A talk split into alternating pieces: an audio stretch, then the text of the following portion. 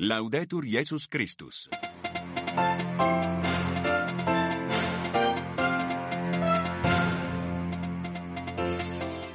Réunion à l'Elysée sur le soutien à l'Ukraine hier. S'il y a consensus parmi les Occidentaux sur la nécessité d'intensifier les efforts pour aider Kiev, il y a dissensus sur la manière de le faire. Réforme de la PAC, les agriculteurs européens maintiennent la pression sur la Commission. Les ministres de l'Agriculture ouvrent timidement la porte à une refonte de la politique agricole commune. Malgré la guerre à Gaza, Israël maintient les municipales. Les électeurs sont appelés aux urnes aujourd'hui. Un test pour le Premier ministre Netanyahou et son parti, le Likoud. Télégramme de condoléances du pape au Burkina Faso après le massacre de catholiques et de musulmans. Dimanche, nous entendrons le vicaire du diocèse de Dori où une quinzaine de paroissiens ont été tués dimanche par des djihadistes.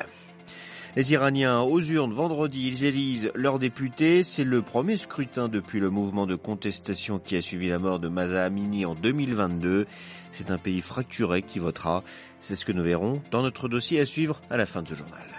Radio Vatican, le journal Xavier Sartre.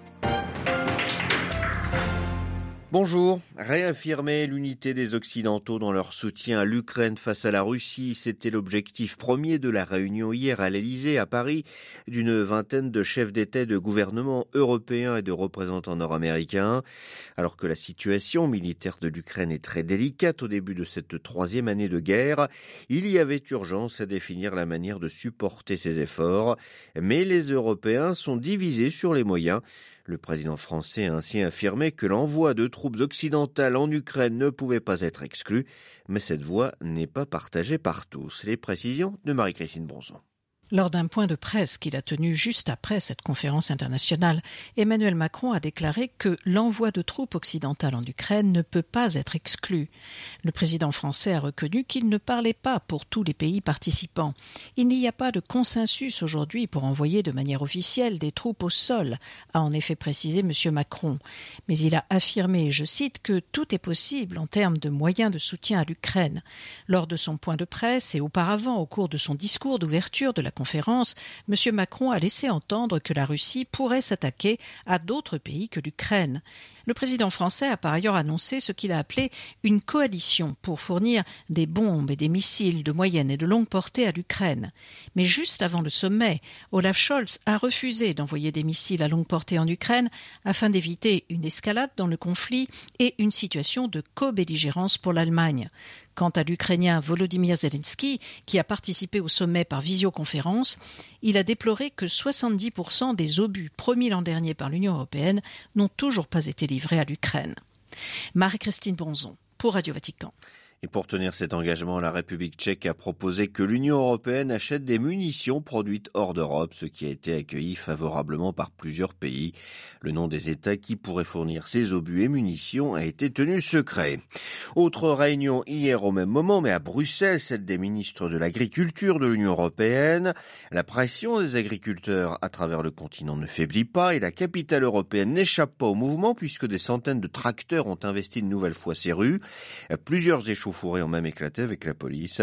Face à cette colère, les ministres ont approuvé des mesures de simplification de la politique agricole commune proposées par la Commission, tout en demandant à Bruxelles d'aller plus loin. Les précisions de leur broulard.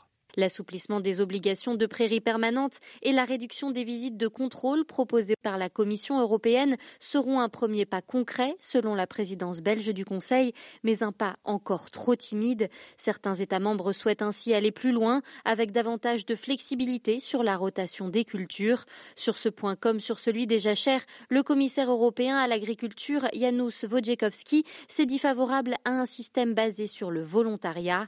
Les 27 estiment également qu'il faut veiller à équilibrer les accords commerciaux avec les pays tiers et renforcer la position des agriculteurs dans la chaîne agroalimentaire sans plus de précision.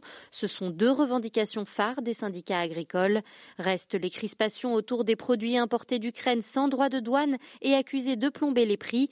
Les mesures d'encadrement proposées par la Commission au début du mois n'ont pas réussi à rassurer le secteur.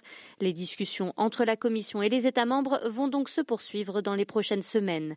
À Bruxelles, Laure Après avoir ratifié l'adhésion de la Suède à l'OTAN, les députés hongrois ont élu hier le nouveau président de la République, Tamas Sulyok, un juriste qui dirigeait la Cour constitutionnelle depuis 2016, a été choisi pour succéder à Kathleen Novak, contrainte de démissionner il y a deux semaines après avoir accordé sa grâce à un complice d'un pédocriminel. Ce scandale avait secoué la majorité du Premier ministre Viktor Orban. Le nouveau chef de l'État, la fonction essentiellement protocolaire, prendra ses fonctions le 5 mars prochain. Ces derniers jours, Israël ne cessait de préparer les esprits à une offensive terrestre à Rafah, dernier résidu de la bande de Gaza où les Palestiniens ont pu trouver refuge. Mais hier soir, le président américain a affirmé que l'armée israélienne cesserait ses opérations contre le Hamas lors du Ramadan, lors d'une trêve en cours de négociation. Cette pause devrait permettre de faire sortir tous les otages restants, a-t-il poursuivi dans une interview à la télévision NBC. Aucune réaction pour le moment de la du gouvernement israélien. Ce dernier, pour l'instant concentré sur la bonne tenue aujourd'hui des municipales, ce scrutin local avait été reporté à deux reprises à cause de la guerre. Ces élections seront-elles un indicateur d'un changement de tendance politique au niveau national? Ces dernières semaines, dans les sondages, Benjamin Netanyahou et son parti, le Likoud, paraissent toujours aussi affaiblis. Les précisions à Tel Aviv d'Ariane Ménage. En pleine guerre, la campagne électorale est passée plutôt inaperçue. Des dizaines de milliers de réservistes, de soldats sont toujours mobilisés et dans les villes évacuées de leurs habitants, ces municipales ont encore été reportées à la fin de l'année. Alors dans ce climat s'accordent les analystes. Le premier enjeu, c'est le taux de participation. À Gaza ou près de la frontière libanaise, des bureaux de vote improvisés ont même été installés pour les soldats. Aujourd'hui, ce sont un peu plus de 7 millions d'électeurs qui sont appelés à voter. Difficile encore de savoir s'ils seront nombreux à se déplacer, mais l'organisation de ce scrutin local prouve déjà une chose, affirme le chef de l'opposition. Il est possible de se rendre aux urnes en temps de guerre, déclare Yair Lapide. Il appelle à des élections législatives, cette fois-ci le plus rapidement possible. Des élections maintenant, c'est aussi le mot d'ordre des manifestations qui reprennent en intensité ces dernières semaines. Chaque samedi soir, des rassemblements ont lieu à travers le pays pour réclamer la démission du gouvernement. À Tel Aviv, Ariane Ménage pour Radio Vatican. Si une trêve est de nouveau évoquée dans la bande de Gaza, il n'en est rien sur le front nord. Le Hezbollah et l'armée israélienne se sont affrontés toute la journée d'hier. L'aviation israélienne, en réponse à une attaque du mouvement chiite libanais, a bombardé pour la première fois depuis le début de la guerre à Gaza des cibles dans la plaine de la Beka, dans l'est du Liban. Ils ont tué deux membres du Hezbollah. En représailles, le Hezbollah tirait hier 60 roquettes Katyusha sur la base de Nafar, sur le plateau du Golan. Le Burkina Faso endeuillé après une double attaque ayant visé des catholiques et des musulmans. Dimanche, dans l'Est et le Nord-Est, une église et une mosquée ont été visées par des djihadistes. Une quinzaine de paroissiens ont été tués, plusieurs dizaines de musulmans également. Le pape a envoyé hier un télégramme de condoléances à Monseigneur Dabiré, le président de la conférence des évêques du Burkina Faso et du Niger. Il dit s'associer au deuil des familles, manifestant sa proximité et sa peine aux deux communautés. La haine n'est pas la solution au conflit, a-t-il rappelé, invitant au respect des lieux sacrés à la lutte contre la violence en vue de la promotion des valeurs de paix. Nous avons joint hier l'abbé Jean-Pierre Sawadogo, le vicaire général du diocèse de Dori. Il nous confiait que les forces de sécurité ont redoublé de vigilance et que la population vaquait de nouveau à ses occupations. Ils sont venus en binôme de deux motos et ils se sont introduits et ils ont essayé tout simplement de cibler les hommes qui étaient à l'intérieur et pratiquement on les a canardés, surtout les hommes. Et sur place, on a dénombré 12 personnes qui ont perdu la vie sur place et on a envoyé 5 blessés au centre de santé plus proche. Et dans ce centre, il y a trois qui ont perdu la vie. Les forces de sécurité ont redoublé de vigilance et on peut constater que cette population ne s'est pas déplacée vers une autre ville à la recherche de sécurité. Les habitants s'y trouvent toujours. Ils sont en train de mener leurs activités. Des propos recueillis par Stanislas Kambashi. La Guinée en partie paralysée par une grève générale illimitée depuis hier. Les centrales syndicales soutenues par les principaux partis politiques et des organisations de la société civile ont organisé cette mobilisation pour obtenir la baisse des prix des denrées de première nécessité, la fin de la censure médiatique et la libération d'un syndicaliste de presse. Des heurts ont éclaté dans certains quartiers de Conakry. Deux jeunes hommes ont été tués par balle par les forces de sécurité. Le mouvement de devrait se poursuivre encore aujourd'hui. Après une appel, appel à une journée ville morte et une grève générale aujourd'hui au Sénégal, c'est le collectif Arsano Élections qui milite contre le report de la présidentielle qui l'a lancé. Hier, à l'issue d'un dialogue national, Macky Sall, le président, a annoncé le dépôt d'un projet de loi d'amnistie des actes commis au cours des troubles de ces trois dernières années.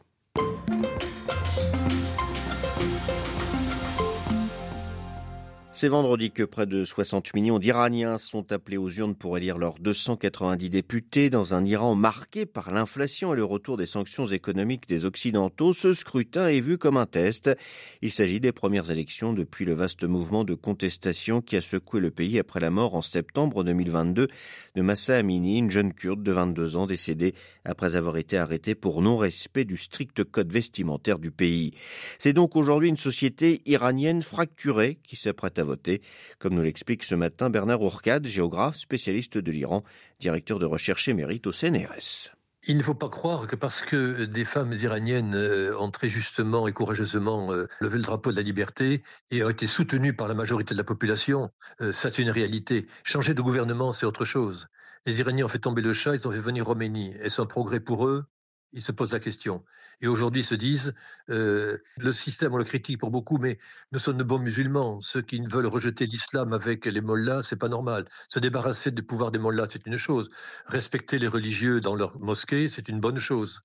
Donc la société iranienne est divisée et on a actuellement une rupture sociale en une certaine élite regardant vers l'Ouest, regardant sur Twitter et sur les réseaux sociaux euh, l'espoir venir de l'Occident qui ne jamais et à l'intérieur des gens qui sont aussi ouverts à l'international, mais qui disent qu'il n'y a pas de solution venant de l'extérieur. Aux législatives de 2020, la participation avait été euh, la plus basse de l'histoire de la République islamique, 42%. À quoi s'attendre pour euh, ce prochain scrutin? La crise sociale et culturelle sur le voile et la crise économique font que les gens ne voient pas l'intérêt d'aller voter. Ça sera un enjeu important mais on peut s'attendre à ce que 30 ou 40% des gens votent, pas plus. Et à Téhéran, certains sondages annonçaient que 8% de participation seulement. On a un boycott massif. Et c'est un élément nouveau, parce qu'en général, les Iraniens allaient souvent voter. Les gens pensent que ça ne sert plus à rien, puisque l'accord sur le nucléaire qui a été fait par les réformateurs a été euh, déchiré par Trump. Donc, à quoi ça sert de faire un accord international si même les grandes puissances ne respectent pas leurs accords?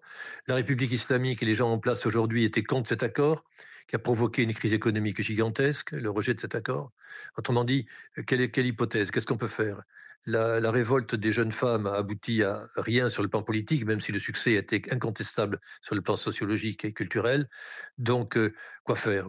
Euh, les gens, la nouvelle classe moyenne iranienne d'origine modeste, qui est bonne musulmane, euh, n'est pas contre l'islam, mais dit il y en a assez d'un système qui n'offre plus rien, et donc il y a un désespoir, un découragement général qui peut se traduire donc par une abstention massive. Est-ce que finalement ce scrutin doit être euh, vu comme une continuité, presque une formalité pour le pouvoir politique en place? Ces élections vont être une confirmation de la stabilité politique de l'Iran, 45 ans que ça dure, et on ne voit pas tellement de changements. Il y a des changements cependant à l'intérieur des députés et des conservateurs qui se disent la République est en danger. Et donc tous auront à cœur de sauver la République islamique. C'est leur principal souci. Danger extérieur avec la guerre de Palestine. Ils ne veulent absolument pas être embarqués dans un conflit ouvert avec les États-Unis ou Israël, conflit qu'ils perdraient et risqueraient ainsi de tourner toute la population iranienne contre le gouvernement en cas de défaite militaire inéluctable. Mais surtout, certains à l'intérieur du régime disent il faut faire quelque chose. Ils sont donc pour des concessions vis-à-vis des femmes, autoriser un détail autoriser par exemple les femmes à aller au match de football et ce genre de choses, mais aussi de faire des réformes importantes. D'autres tendances, qui est dirigée par les partis de la résistance islamique, sont des gens qui disent non, il n'y a pas de concession à faire, il faut être ferme tant contre Israël qu'à l'intérieur que contre les gens qui voudraient des réformes culturelles en Iran. Le débat est donc assez limité entre conservateurs. Le 1er mars, les électeurs sont aussi appelés à élire les représentants de l'Assemblée des experts. Euh, pourquoi cette assemblée est-elle essentielle dans la vie politique iranienne? Alors l'Assemblée des experts est prévue par la Constitution. Sont 88 personnes euh, réputées d'avoir une bonne connaissance des questions religieuses qui sont chargées d'élire le futur guide. Donc c'est un enjeu essentiel puisque effectivement le changement de guide, euh, qui à dire personnel principal qui contrôle pratiquement toute la politique iranienne, s'il venait à changer, ça pourrait effectivement changer pas mal de choses dans la République islamique d'Iran. Interrogé par Marine Henriot, Bernard Ourcade était ce matin l'invité de Radio Vatican. Voilà, c'est la fin de cette édition. Prochain retour de l'actualité en langue française, ce sera 13h heure de Rome. D'ici là, vous pouvez nous retrouver sur notre site internet www.vaticannews.va. Excellente journée à toutes et à tous.